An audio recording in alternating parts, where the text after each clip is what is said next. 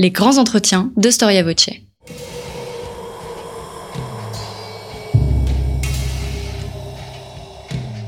Une émission de la rédaction de Storia Voce.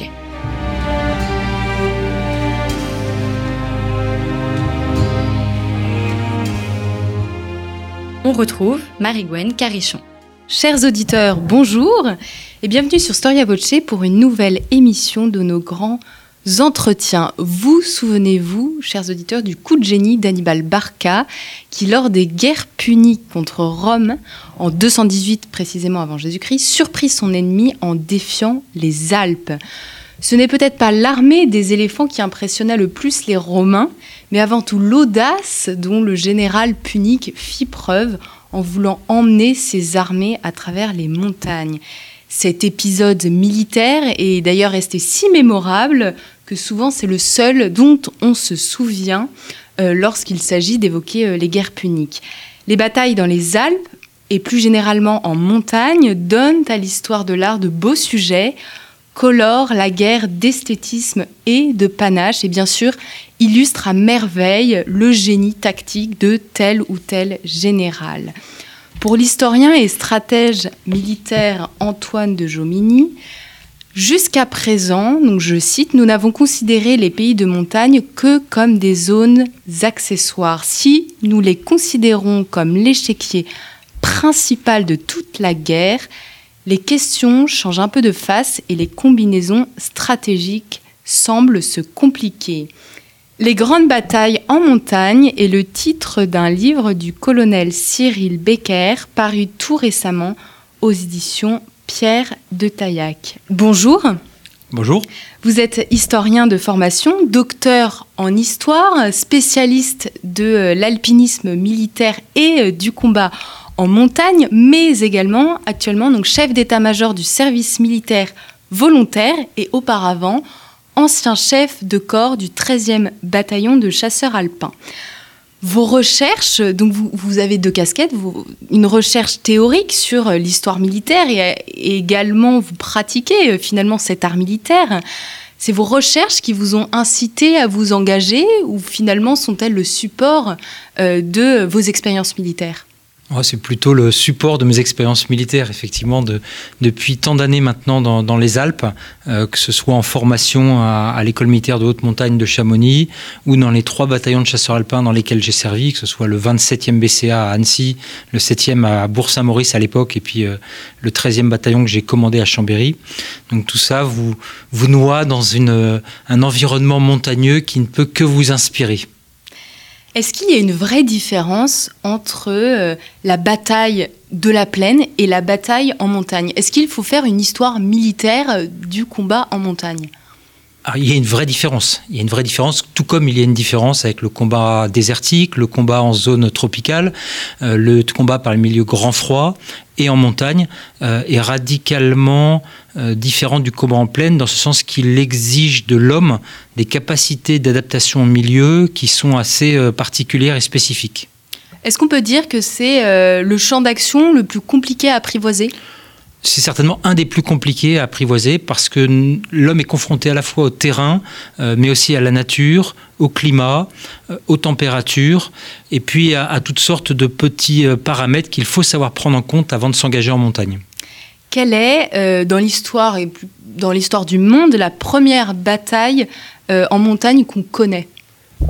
Ah, la première bataille en montagne. Alors ça, c'est écoutez, c'est plutôt une question assez originale euh, la première bataille, je sais pas. Après, vous avez beaucoup de batailles légendaires qui, euh, qui sortent. Alors, est-ce que euh, est-ce qu'on peut dire que dans la légende, le, combat vers l'Olympe et les dieux qui essayent de s'emparer de l'Olympe est un combat, est un des tout premiers combats de l'histoire?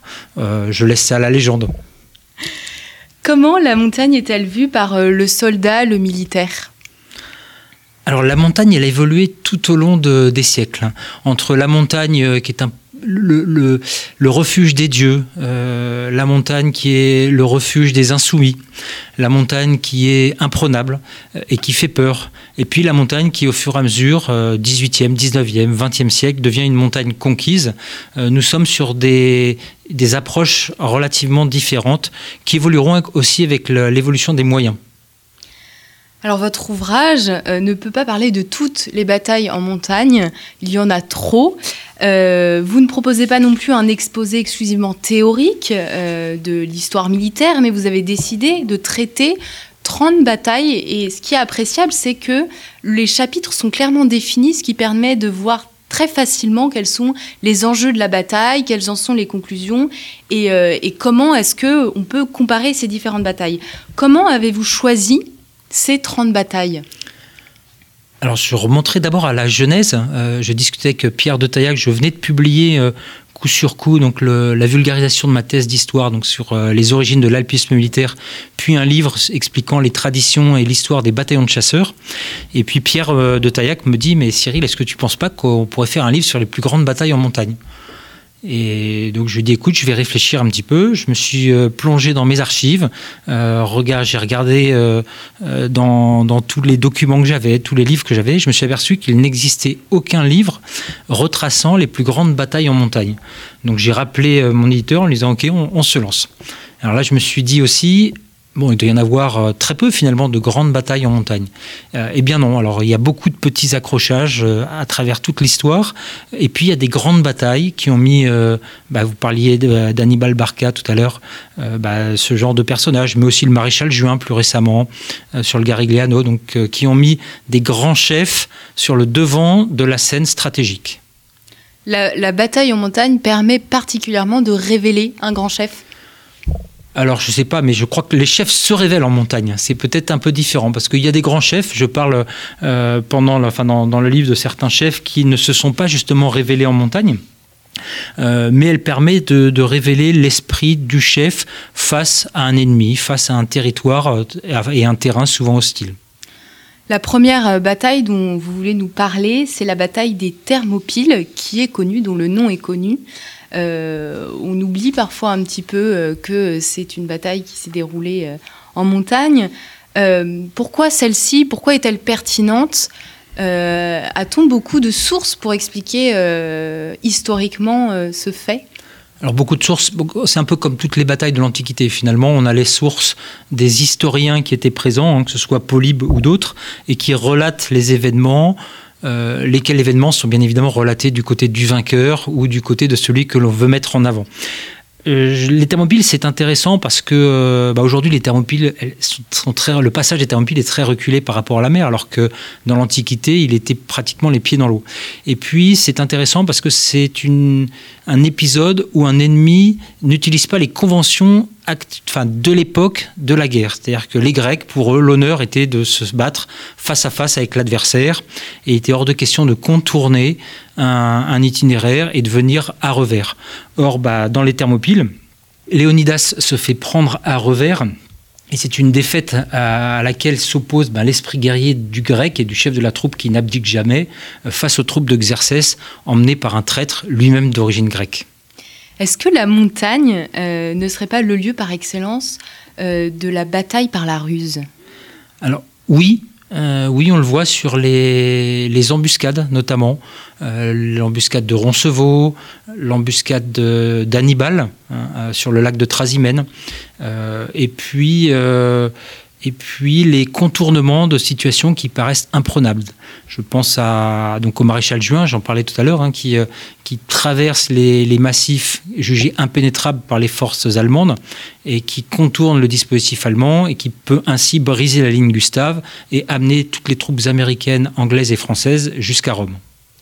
Pour revenir sur euh, la bataille des Thermopyles, vous parlez du sacrifice héroïque. Est-ce que vous pouvez nous expliquer cette expression?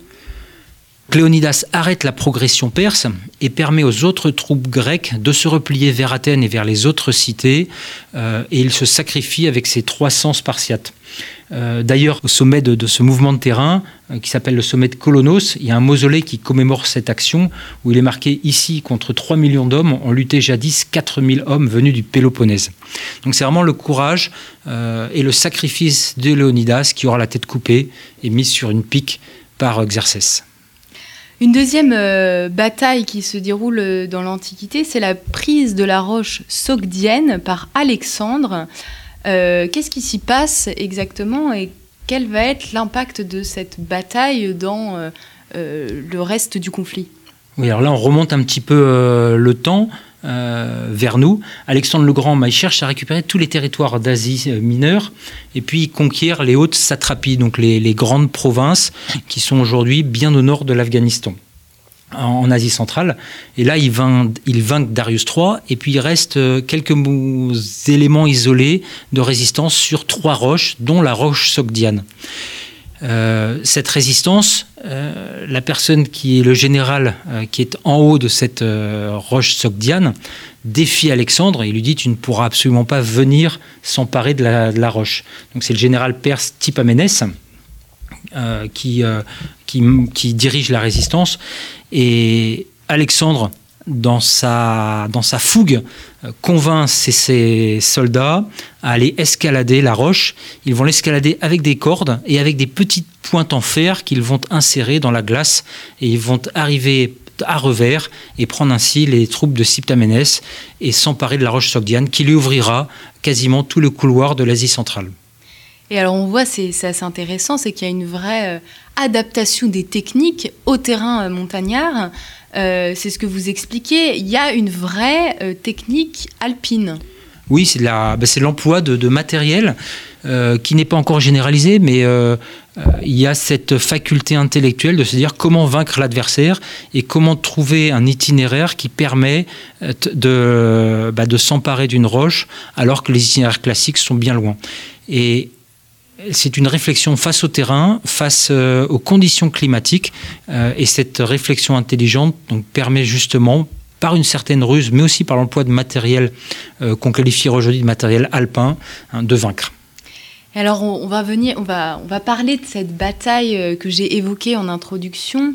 donc pendant les guerres puniques, des, des, guerres qui vont durer excessivement longtemps, qui vont opposer donc les Carthaginois et Rome pourquoi eh, on a tendance peut-être à, trouver évident qu'Hannibal passe par les Alpes, mais pourquoi est-ce qu'il utilise le, chemin, l'itinéraire qui a l'air quand même le plus compliqué euh, pour euh, rejoindre les Romains et les surprendre?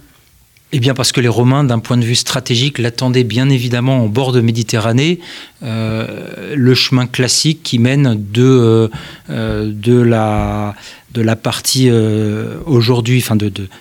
sud actuelle de la France, le long de la Méditerranée, pour rejoindre Turin ou la plaine du Pô. Évidemment, à cette époque-là, personne, euh, alors qu'il y a encore des neiges présentes, euh, ne traverse les Alpes.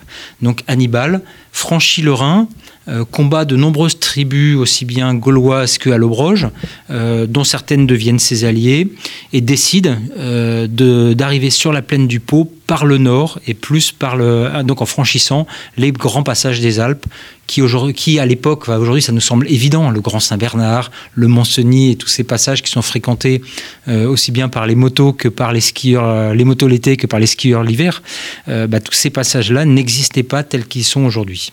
Comment se déroule euh, la traversée? Ah, difficilement, difficilement parce que euh, il est obligé de faire appel à des guides, à des guides locaux qui sont des guides des tribus. Certains les, garent, d'autres pas. Euh, et puis il perd énormément à la fois d'hommes, mais aussi d'animaux, donc des chevaux, quelques éléphants. Il est parti avec une demi douzaine, avec deux douzaines d'éléphants, dit la légende, et il en perd tout au long de la route. ce qui est original d'ailleurs, c'est qu'on ne sait pas par où il est passé.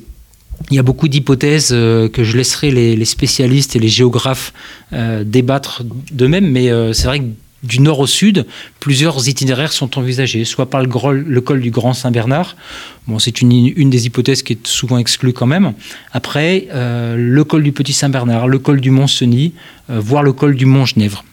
Et d'aucuns émettent même l'hypothèse un peu plus au sud par le col de l'Arche, euh, et chacun se basant à la fois sur les commentaires des historiens latins présents, en disant on ne peut voir euh, la plaine du Pô euh, telle qu'elle est décrite dans les manuels que par cet endroit-là. D'autres disant oui, mais regardez, on a retrouvé des traces archéologiques d'animaux datant de telle période. Donc c'est une vraie querelle qui, à mon avis, n'est pas finie aujourd'hui. Hannibal, est-ce qu'il va utiliser, il va essayer de plaquer un petit peu sa stratégie, sa tactique qu'il a utilisée en passant par les Alpes pour d'autres batailles euh, et pour vaincre les Romains par la suite? Notamment, je pense à l'effet de surprise. Oui, il y a celle du lac de Trasimène. Hein. Juste après, euh, il franchit les Alpes, euh, se repose un peu dans la plaine du Pau, puis descend vers Rome. Et là, il est confronté. Les armées romaines, les deux consuls romains décident d'engager leur armée pour aller défaire Hannibal. Il s'installe le long du lac de Trasimène avec des Gaulois, avec des. Enfin, à l'époque, on n'appelait pas ça des Espagnols, mais des troupes espagnoles, des Isturies. Et, il installe une embuscade qui est la première véritable grosse embuscade de l'histoire, hein, euh, véritable embuscade connue dans l'histoire. Et il fait un dispositif très militaire. Euh, aujourd'hui, c'est ce qu'on apprend dans nos écoles militaires, avec euh, un dispositif d'arrêt, un dispositif le long de l'embuscade et puis un dispositif qui vient fermer le tout et puis détruire toutes les troupes qui s'y engagent. Et bah, les consuls romains, un petit peu trop confiants, décident de s'engager dans le dispositif sans aucune reconnaissance préalable, avec euh, quelques, euh, quelques troupes un peu éparses. Et ils sont confrontés immédiatement aux troupes d'Hannibal elles bien organisées et qui obéissent à tous les codes. Et donc là, le consul Flaminus, qui est à, la tête de ce dispositif, voit euh, tout son, tout son détachement détruit assez rapidement, euh, à tel point qu'il y a même un ruisseau qui portera le nom de ruisseau ensanglanté. Est-ce que cette, euh, cette, ces batailles d'Hannibal ont été décisives dans le déroulement de la guerre, notamment je pense au passage des Alpes, parce qu'il est très connu aujourd'hui, quand on évoque Hannibal et guerre punique, on imagine tout de suite Hannibal sur un éléphant au milieu des montagnes, mais est-ce que ça a eu l'impact qu'on lui attribue aujourd'hui? Alors elles ont, elles ont beaucoup déstabilisé, je pense, les, euh, les légions romaines et le, le, commandement romain, dans le sens où euh, ils ont dû courir systématiquement après euh, les troupes d'Hannibal. Tandis qu'habituellement, les Romains sont plutôt habitués à aller eux-mêmes euh, vers l'adversaire et puis à vaincre. ça a déstabilisé. Il y a un, des consuls, donc Flaminus, qui décède. ça déstabilise toute la hiérarchie. Euh, et puis c'est ce qui prépare aussi la grande victoire de Cannes, hein, une des plus grandes victoires stratégiques étudiées euh, aussi bien par les historiens que par les stratèges militaires. Et donc ça prépare, ça prépare la grande victoire de Cannes d'Hannibal. Néanmoins, euh, Hannibal, il, va pas à pas. C'est-à-dire qu'il aurait pu exploiter beaucoup mieux, je pense, cette, ces deux victoires. Donc la surprise stratégique en traversant par les Alpes, puis la destruction d'une partie de l'armée romaine sur le lac de Trasimène pour continuer vers Rome et peut-être s'emparer de Rome. Vaste programme pour, euh, pour Hannibal. Euh, on va parler un peu de Vercingétorix, de et ensuite on, passera à l'époque médiévale. Mais le siège de Gergovie a un lien avec la montagne aussi. Et vous expliquez que ça aurait pu changer le cours de la guerre, le cours du conflit, mais que la bataille a peut-être pas été assez exploitée. Euh, qu'est-ce que vous pouvez nous en dire? Alors Gergovie, bah oui, c'est Gergovie. Euh, on, imagine tous cette majestueuse statue de, de Vercingétorix vainquant à, à Gergovie. Ça reste vraiment dans l'imaginaire français une des plus belles batailles euh, de ce chef. Euh, on oublie parfois que sa première victoire, ça a été de euh, scinder toutes les tribus gauloises, alors que les Romains venaient de détruire Bourges avec des massacres abominables, venaient de ravager toutes les régions alentours. Vercingétorix, avec sa verve, réussit donc à scinder toutes les images.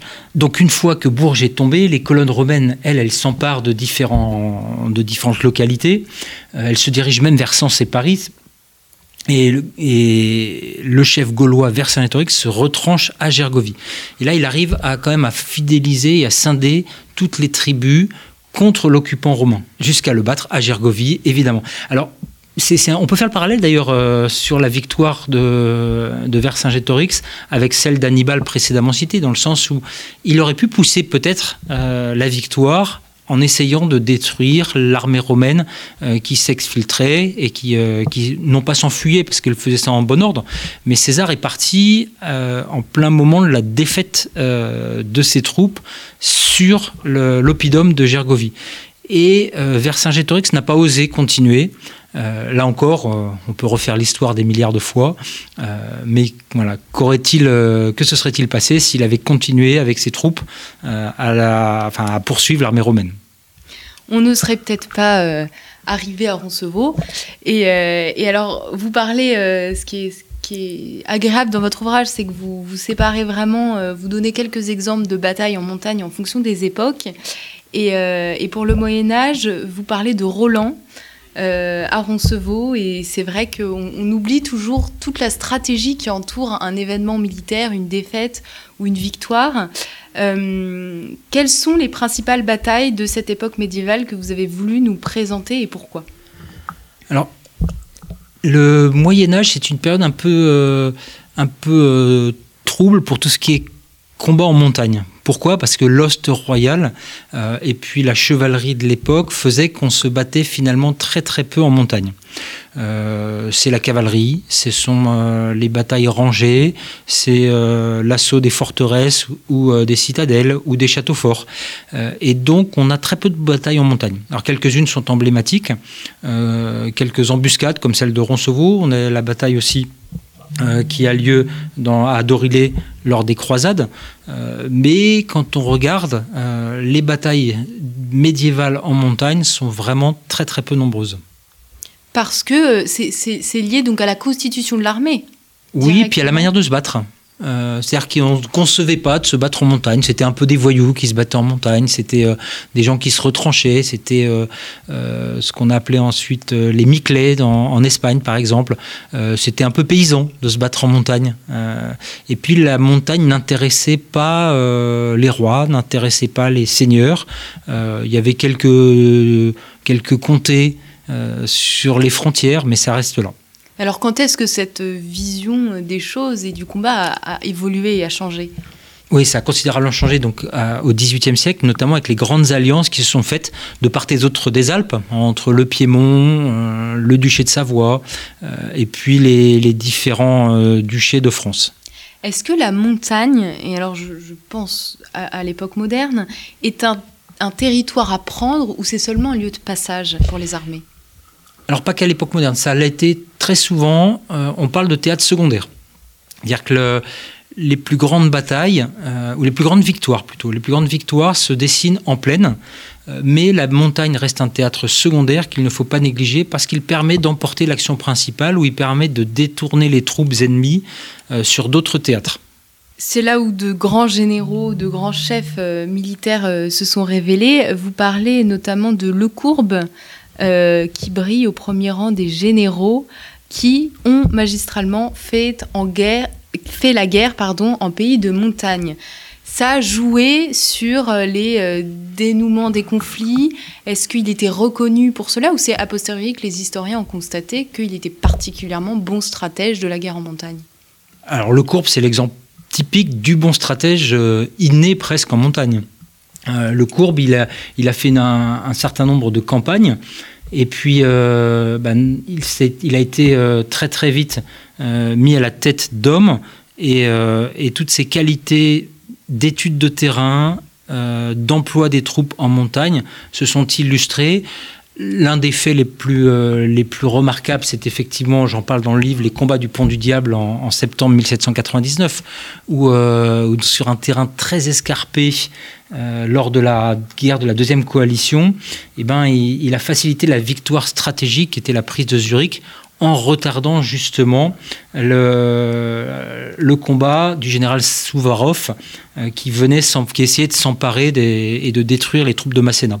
Alors quel euh, corps d'armée emmène-t-il en montagne? Est-ce que toute l'armée peut faire face aux Alpes ou finalement seulement la cavalerie qui est peut-être plus souple alors justement, c'est pas la cavalerie. C'est pas la cavalerie. Non, justement, c'est pas la cavalerie. Euh, la cavalerie, elle, elle, on l'emploie très peu en montagne. Euh, parce que les chevaux en haute montagne, dès qu'il y a des, terrains très escarpés, ils ne peuvent pas passer. Non, et le courbe, lui, euh, il, fait partie de l'armée de Masséna et c'est une petite partie de l'armée de Masséna. Mais il a un rôle stratégique majeur qui est justement d'empêcher le général Souvrov euh, de progresser, notamment le long de la Reuss, hein, donc c'est un fleuve euh, en Suisse. Et puis il essaye justement de, détruire les avant-gardes euh, russes par des petits coups de main.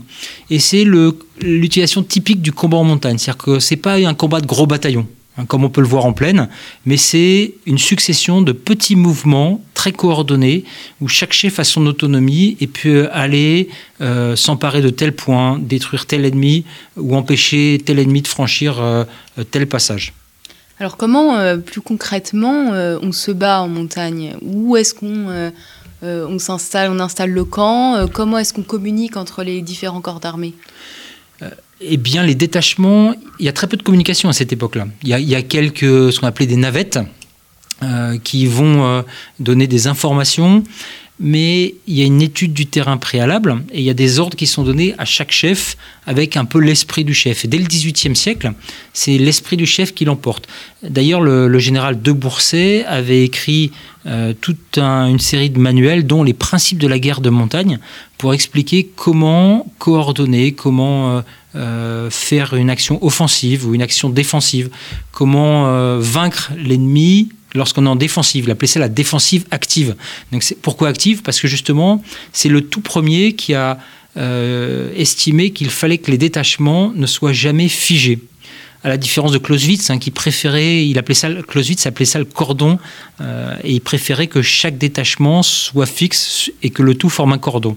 Alors que bien plus tôt, Bourset avait dit non, non, il faut de la défense active, la défensive active, disait-il, euh, de manière à ce que chacun puisse être autonome et, puisse juger sur place hein, dans l'esprit du chef et de la mission donnée. Donc il y a une grande liberté euh, d'action en fait plus en montagne que dans la plaine? Oui, oui, largement plus. Euh, à cette époque-là, comme aujourd'hui. Liberté qui n'est possible que par une vraie formation des chefs. C'est-à-dire que dès le XVIIIe siècle, on commence un petit peu à former les différents chefs en montagne, au combat en montagne, de manière à leur donner cette autonomie. Et alors, quels sont les autres grands chefs, euh, notamment du XVIIIe siècle, qui ont permis de grandes victoires, qu'ils soient français d'ailleurs euh, ou, ou, européens, et qui ont permis aussi de faire avancer euh, les techniques et la tactique du combat en montagne. L'un des plus connus reste Berwick, bien évidemment, avec ses célèbres campagnes 1708, 1709. Euh, moi, je me suis attardé sur celle de 1709, parce qu'elle est très intéressante dans le sens où on parle des navettes. Donc, euh, il y a il y a le, prince de Savoie qui essaye de s'emparer d'une partie des Alpes françaises, puis de remonter euh, vers le nord. Et Berwick, par l'emploi de navettes, c'est-à-dire de troupes qu'il envoie, euh, il est renseigné bien en amont sur les déplacements euh, du prince de Savoie, et il envoie ses navettes au fur et à mesure essayer de bloquer les itinéraires. Et c'est justement cette utilisation judicieuse du terrain et des hommes qui fait que Berwick réussit a empêché euh, le prince de Savoie de s'emparer de toute la partie nord des Savoies actuelles.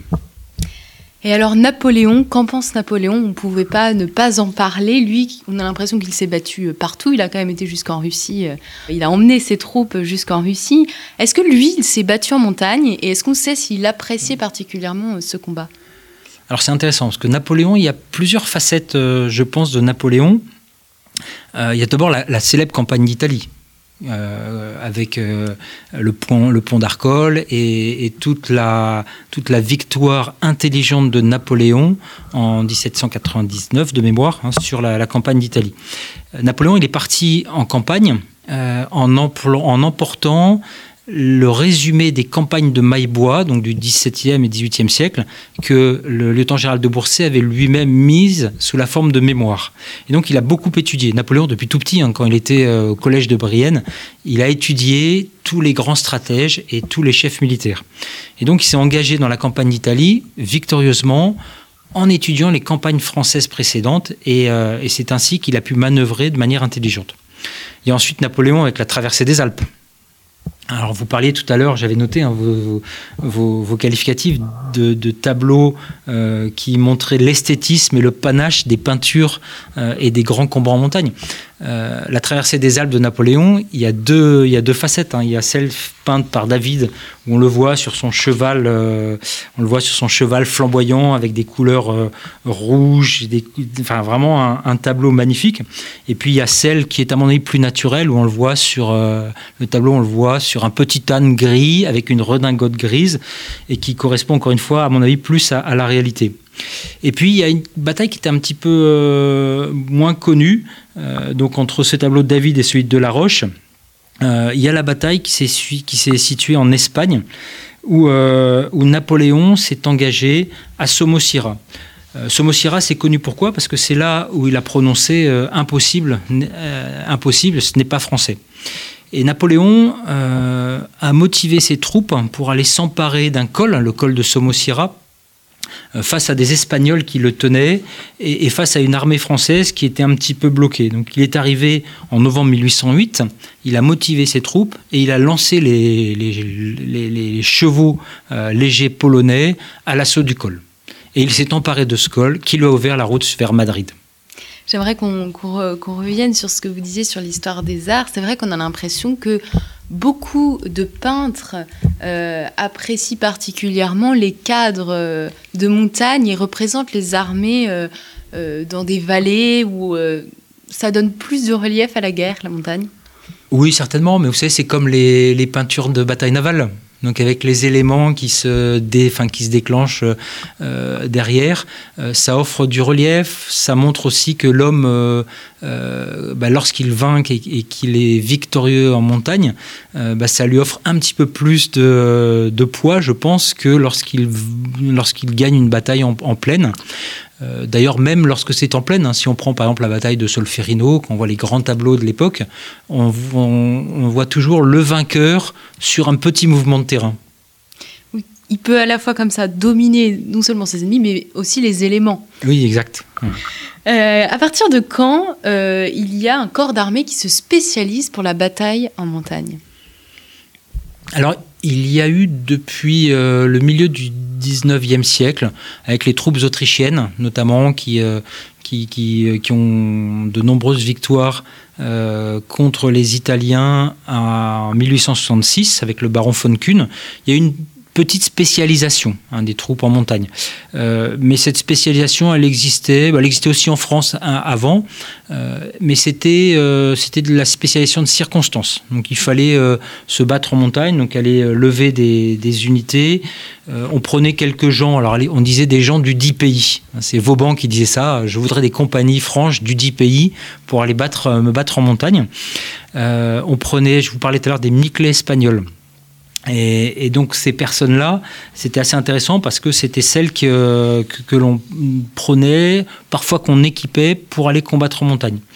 Dans les mémoires du marquis de Saint-Simon euh, apparaît euh, cette expression en désignant les Miclés il dit qu'ils sont équipés de petites toques à la bernaise. Ce qui est amusant, c'est que c'est la première fois qu'apparaît ce terme de petite toque à la bernaise, qui est aujourd'hui le béret alpin, qu'on appelle la tarte hein, communément. Euh, et on le voit à travers l'histoire, c'est encore une fois la première fois que euh, cette distinction apparaît euh, et, est prise en compte. La constitution d'un véritable corps d'armée arrive quand? Alors, elle arrive à partir de 1872 chez les Italiens les Italiens et les Français, euh, la belle entente de 1859 qui a amené à, l'unification italienne euh, bat un petit peu de l'aile. Et les Italiens euh, sont défaits en 1866 face aux Autrichiens et décident donc de former quelques troupes pour protéger leur rideau des Alpes. Donc en 1872, ils créent les Alpini et puis progressivement, ils mettent des bataillons d'Alpini, soit face au passage des Alpes côté français, soit face euh, aux Autrichiens. Les deux tiers sont d'ailleurs côté français. 1870, en France, c'est la défaite franco, dans la guerre franco-prussienne. Euh, toute la France est tournée vers la revanche contre l'Allemagne. Et puis, bah, on est peu tourné vers les Alpes mais les tensions avec l'Italie sont telles qu'il y a un député français en 1872, lors des discussions de la loi euh, d'organisation générale des armées, euh, de l'armée, euh, qui attire l'attention du Parlement en disant attention, il y a un danger face à nous, qui est la militarisation de la frontière transalpine. Et tout un processus est lancé ce processus aboutira en 1888 à la création, enfin à, la, à une loi qui est la loi portant modification des bataillons de chasseurs et les transformant pour 12 d'entre eux en bataillons de chasseurs alpins. Et à partir de ce moment-là, en France, est réellement organisée la, une armée spécialisée dans le combat en montagne. Et alors, ce bataillon, euh, est-ce lui qui va euh, euh, entamer la, la, guerre de 14-18 dans les Vosges? Alors il y a 12 bataillons donc, qui sont prépositionnés le long de la frontière alpine. Certains sont envoyés effectivement dans les Vosges par demi-brigade. Et on va les retrouver sur, notamment sur l'île Zunfirst, qui est euh, un des sommets des Vosges. Alors il y a deux grandes, deux grandes batailles, et, d'autres aussi, mais deux grandes batailles mémorables pour les chasseurs. Donc c'est l'Artsman Willerkopf et puis l'île Zunfirst. Euh, et puis il y a un troisième, allez, le collet du linge, qui est appelé le tombeau des chasseurs. Est-ce que euh, ces combats en montagne vont avoir un véritable impact sur le déroulé de, la Première Guerre mondiale ou finalement c'est des combats euh, qui vont avoir des conséquences assez mineures? Alors un impact oui dans le sens où ça protège toute la frontière euh, est du dispositif français. Les, bataillons de chasseurs étaient initialement employés comme troupes de couverture, donc un peu des troupes de seconde zone, et puis on s'aperçoit qu'il faut protéger quand même la frontière des Vosges, même si une partie des Vosges, donc de l'Alsace et de la Lorraine, sont aux mains des Allemands à cette époque-ci. Donc on envoie les, les, troupes qui sont formées au combat en montagne. Et c'est les premiers combats que vont réellement, euh, auxquels vont réellement participer les bataillons de chasseurs. Et les troupes allemandes ne passeront pas. Finalement, euh, des bataillons assez efficaces. oui, dès juin 1915, hein, d'ailleurs, donc très très vite, et, qui laissent quelques chefs de corps qui décèdent à la tête de leurs hommes euh, pour tenir quelques mouvements de terrain vosgiens. Donc la majorité des combats en montagne euh, lors du premier conflit euh, mondial euh, sont finalement assez positifs pour les Français, puisque se soldent dans, la majorité par des victoires. Oui, complètement. Et puis c'est là vraiment le, c'est vraiment l'aboutissement de la formation montagne et, et de la valeur. Et c'est là où on voit la valeur des troupes telles qu'elles ont été formées depuis 1875 en France.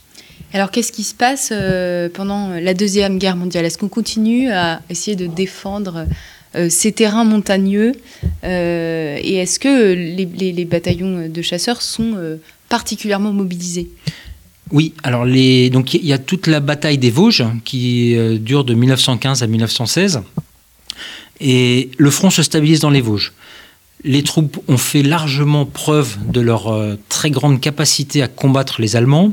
Et il est même décidé en 1916 d'envoyer deux brigades euh, d'infanterie, hein, qu'on appelle les, Belles Bleues, enfin même trois brigades d'infanterie d'ailleurs, euh, composées exclusivement de bataillons de chasseurs alpins, d'où leur surnom de Belles Bleues.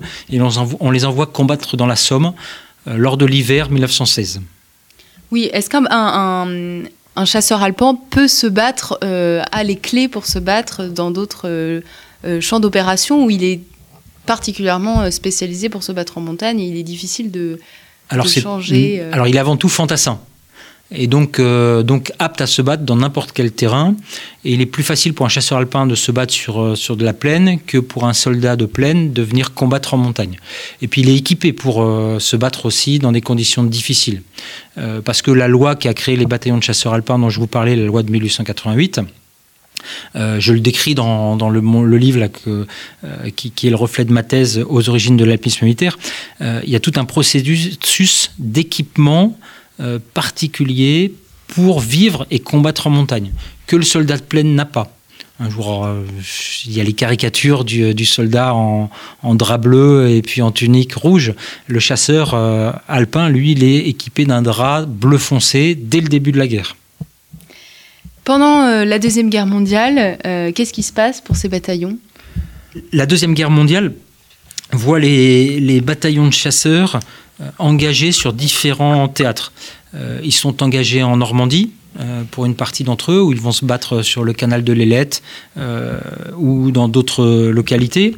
Ils sont aussi engagés sur les Alpes, où là, ils vont connaître le premier front et la première bataille des Alpes.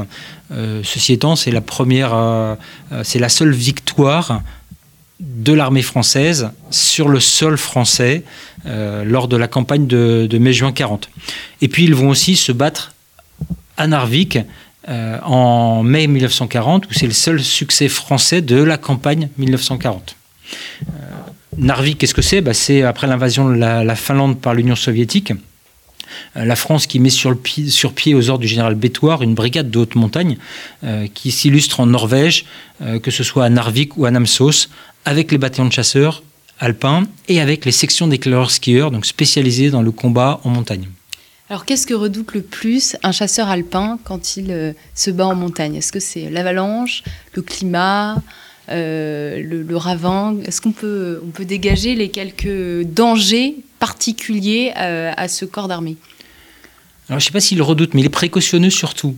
Et, la formation du chasseur en montagne et du chef en montagne, c'est bien d'analyser le climat, d'analyser l'aspect nivologique euh, du manteau neigeux, euh, d'analyser dans quelles circonstances euh, on peut s'engager, là où il faut rester sur, sur zone ou pas.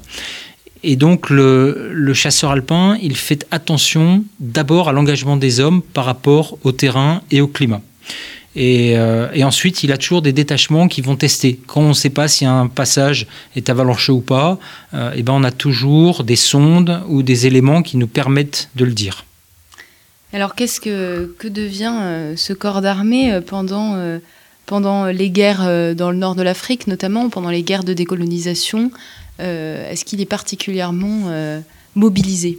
Les bataillons ont été envoyés alors, tout d'abord en, en Indochine. Donc, il y a eu un bataillon de marche fait à partir de, de personnel issus des bataillons de chasseurs.